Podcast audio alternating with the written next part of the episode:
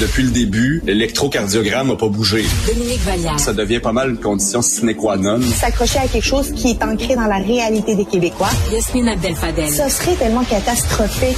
La rencontre. S'il va, il va se faire soincer. C'est difficile de se battre euh, contre des chèques qui arrivent dans boîte à mal. Quand l'idéologie rencontre la réalité, c'est souvent la réalité qui gagne. C'est pas comme ça qu'on tisse des liens avec les institutions. Puis le temps file, le temps file rapidement. là. La rencontre Vallière Abdel-Fadel.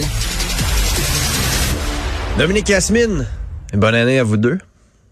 Bonne année. Bonne année. Bien content de vous retrouver pour une belle année 2022 qui commence euh, un peu comme 2021 a commencé avec un couvre-feu, avec euh, la COVID, beaucoup de questions sur les hospitalisations, à quelques cas là, de passer en alerte supérieure. On peut lire ce matin 37 patients de passer en alerte supérieure au Québec. Euh, Yasmine, je te laisse Écoute, commencer. euh, si on si on s'était laissé le 20 décembre dernier en pensant qu'on allait revenir euh, sous un couvre-feu avec euh, autant de cas, autant de records battus dans les derniers jours, on aurait probablement ri puis dit ça n'a pas de bon sens.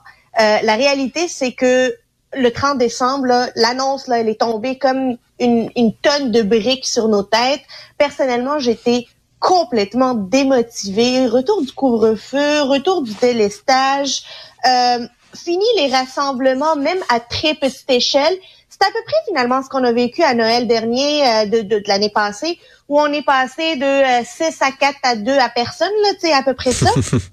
c'est vraiment euh, décourageant, mais ce que je trouve le plus décourageant, c'est que on n'a pas des réponses à des questions fort légitimes. Le couvre-feu, là, il est supposé répondre à quel besoin? À combien on s'attend que ça va diminuer?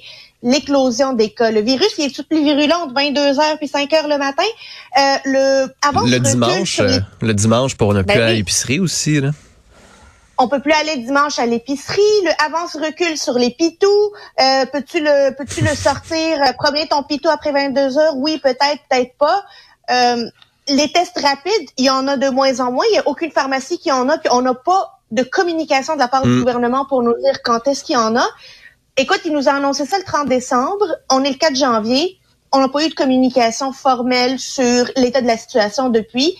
Si tu enlèves des droits démocratiques, si tu mets un couvre-feu, si tu empêches le monde de se voir, il faut que tu sois là pour justifier tous les jours qu'une journée de plus, c'est encore nécessaire. Dominique? Ben, moi, c'est que je trouve que le gouvernement a un peu fait les choses à l'envers. C'est-à-dire qu'il y a beaucoup de gens qui sont en maudit, notamment à cause du couvre-feu, parce que euh, ça s'applique à tout le monde, vacciné, non vacciné, de manière égale.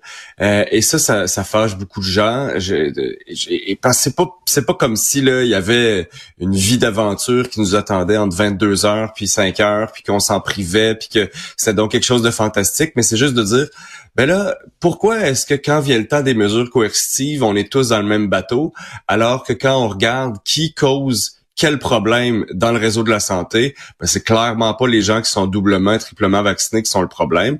Alors ça, je pense que que, que, que cette question-là, euh, c'est celle qui fait que euh, tous les articles qui disaient dans la, la, la première fois qu'il y a eu un couvre-feu, toutes les analyses, toutes les chroniques qui disaient, ben écoutez, si c'est ça que ça prend, euh, on va le faire. Euh, on les lit pas en ce moment. On lit beaucoup de gens qui sont en maudit parce qu'ils se disent, ok, mais, mais moi je fais tout ce que tu Mm. me demandes depuis 18 mois, et, et- et là je me retrouve dans le même bateau que des gens qui se foutent de notre gueule. Alors ça, je pense que que c'est ce qui fait le plus mal.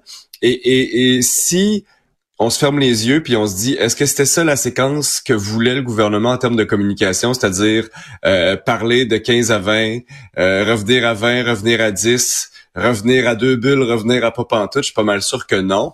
En même temps, il y a quelque chose qui a pas changé depuis le début de la pandémie, c'est que ce virus-là est complètement imprévisible. Oui, il y a des choses qu'on peut faire pour se prémunir contre la transmission sur des lieux, sur un autre, mais mais on pouvait pas prévoir qu'Omicron allait, allait arriver aussi rapidement puis avec cette ampleur-là. Puis en, En plus, même temps, ben, l'Europe le nous donnait-. L'Europe nous donnait quand même un avant-goût. là. tu sais, on voyait Ben, l'Europe l'Europe nous donnait- venir, euh, Oui, oui, on, on vit ici avec euh, quatre semaines, six semaines de différence de ce qui se passe en Europe. Euh, sauf que euh, c'est pas les mêmes capacités hospitalières partout, Ben, c'est pas ça. les mêmes structures de, de, de, de services de soins partout. Euh, nous, notre réseau avait tenu bon. Euh, la première, la deuxième, la troisième vague, on se disait si on est passé à travers Delta, probablement qu'il y aura pas de problème. Mais encore une fois, on s'est trompé. Yasmine, je, j'essaie de comprendre ce qui se passe avec euh, notamment les garderies, là, euh, parce que tu parlais d'avance-recul, avance-recul. Là, on a imposé euh, une nouvelle façon de faire pour les garderies. On l'a pas annoncé dans le point de presse, là, ce qui est une fâcheuse habitude des fois du gouvernement d'arriver avec des nouvelles mesures après le point de presse. Il n'y a pas de questions. Difficile de vraiment bien comprendre ça. Où on dit finalement dans une garderie, s'il y a des enfants qui ont la COVID, mais qui n'ont pas de symptômes, sont pas obligés de s'isoler. S'il y a des éducateurs, éducatrices qui sont en contact direct avec un cas positif de la COVID, mais qui n'ont pas de symptômes, sont pas obligés de s'isoler non plus. Euh, Est-ce que c'est une nouvelle façon de faire pour vivre avec la COVID? Est-ce que c'est une nouvelle bulle de la santé publique du Québec? Parce que là, la santé publique de Montréal a dit tout, tout, tout, ça fonctionnera pas comme ça à Montréal. Et pas juste la santé publique de Montréal. Il y a plusieurs scientifiques qui ne comprennent pas cette directive et qui sont sortis publiquement pour dire que c'est incompréhensible de la part du gouvernement de participer finalement à ce qu'il y ait des contacts sociaux avec des personnes que l'on sait, soit qu'ils ont été en contact avec quelqu'un qui est positif, soit quelqu'un qui est asymptomatique. Parce que faut comprendre que même un enfant qui a été testé positif et qui est asymptomatique ne peut, selon cette directive, doit être accepté dans un service de garde, ce qui est complètement, complètement ahurissant tant pour les travailleurs que pour les autres parents qui peuvent avoir aussi des euh, être immunosupprimés, avoir des, euh, des faiblesses en général, ne pas devoir être en contact. Et quand on nous dit qu'on n'a pas le droit de se rassembler, euh, on n'a pas le droit d'être dehors entre 22h et 5h le matin, qu'on n'a pas le droit de se rassembler dans les rassemblements privés, mais qu'à la garderie, on n'a pas de problème d'être en contact avec des personnes ayant le virus, c'est là où je décroche. C'est là où je comprends plus la logique scientifique. Moi, qu'on m'explique qu'il y a des mesures qui doivent être prises parce qu'il y a une logique scientifique, qu'il y a des chiffres qui démontrent ça, j'en suis mais que l'on vienne un petit peu comme ça, à l'intuition, comme nous, on nous le fait depuis quelques jours, dire ça c'est correct, ça c'est moins correct, ben c'est là où je dis, ben y a-tu un capitaine à bord, y a-tu quelqu'un qui regarde les chiffres, y a-tu quelqu'un qui prend des décisions selon des données scientifiques, sur qui peut-on se fier aujourd'hui? Parce que visiblement, c'est pas auprès du gouvernement ni du docteur Arruda euh, sur qui on peut se fier. Dominique, sur ces critiques euh, d'Horacio Arruda notamment, euh, à quel point ça mine sa crédibilité en ce moment, tout ce qui se passe? Ben écoute, deux choses. Premièrement, pour revenir au point sur euh, sur les garderies, euh, moi je pense que ce qu'on a voulu éviter, c'est quelque chose qui se passait beaucoup au mois de décembre, au mois de novembre, c'est-à-dire des parents qui payaient pour un service auquel ils n'avaient pas accès, parce qu'il y a toujours un enfant dont il y a le nez qui coule, il y a toujours un enfant qui tousse un peu creux. Fait qu'il y a des gens qui, ah ben il y a un cas dans, dans ton groupe ou il y a un cas présumé dans ton groupe, ton groupe est fermé, ou euh, temporairement ou pour 10 jours. Alors il y a beaucoup de, de gens, moi j'en connais énormément, qui se disent ben pourquoi je paye un service de garde, j'ai mon enfant avec moi à temps plein. Maintenant, si cette mesure-là a été passée par l'INSPQ et passée par les SCNESST, ça veut dire que tout le monde a été, a été euh, euh, à tout le moins convoqué, ou on l'a expliqué, ou on a voulu savoir ce que les gens pensaient. Euh, peut-être est-ce qu'il y a plus de choses que ce qu'on en, ce qu'on en lit en ce moment, mais moi aussi, ça m'a frappé. Et sur ton point sur ce que Yasmine a dit, moi, le, le fait que, que les gens vous, moi, on trouve que Horacio Arruda peut faire une bonne ou une moins bonne job. Pour le gouvernement, c'est une chose. Le fait que des scientifiques commencent à dire, ah là, par exemple, pas dans mon champ d'application, comme le fait la docteur Drouin, ou moi, je suis prête, si jamais on me le demande, j'ai mes patins d'un pied, comme le fait la docteur Joanne Liu. Quand le Parti québécois demande que la docteur Liu fasse partie de la, cellule euh, d'aviseur du gouvernement, là, c'est autre chose, parce qu'on touche la crédibilité scientifique du docteur Arruda. Et c'est des scientifiques qui remettent en question la crédibilité scientifique du docteur Arruda. Moi, je pense que ça, ça va être assez haut sur l'ordre du jour du gouvernement au retour en janvier. Il va falloir se poser la question réellement, sérieusement, peut-il continuer à, faire le travail qu'il fait? Pas parce que euh, les compétences sont pas là, mais parce que au cours des, des 18 derniers mois, il a été une victime de, des changements qui sont apportés par le virus, puis qu'à un moment donné, si c'est plus la bonne personne pour porter le même message, si tu as quelqu'un d'autre qui peut faire la même job, mais qui a pas le passif que le docteur Arruda a, est-ce que c'est pas venu le temps de changer? Ouais, est-ce qu'il peut aussi prendre les bonnes pas, décisions? Là.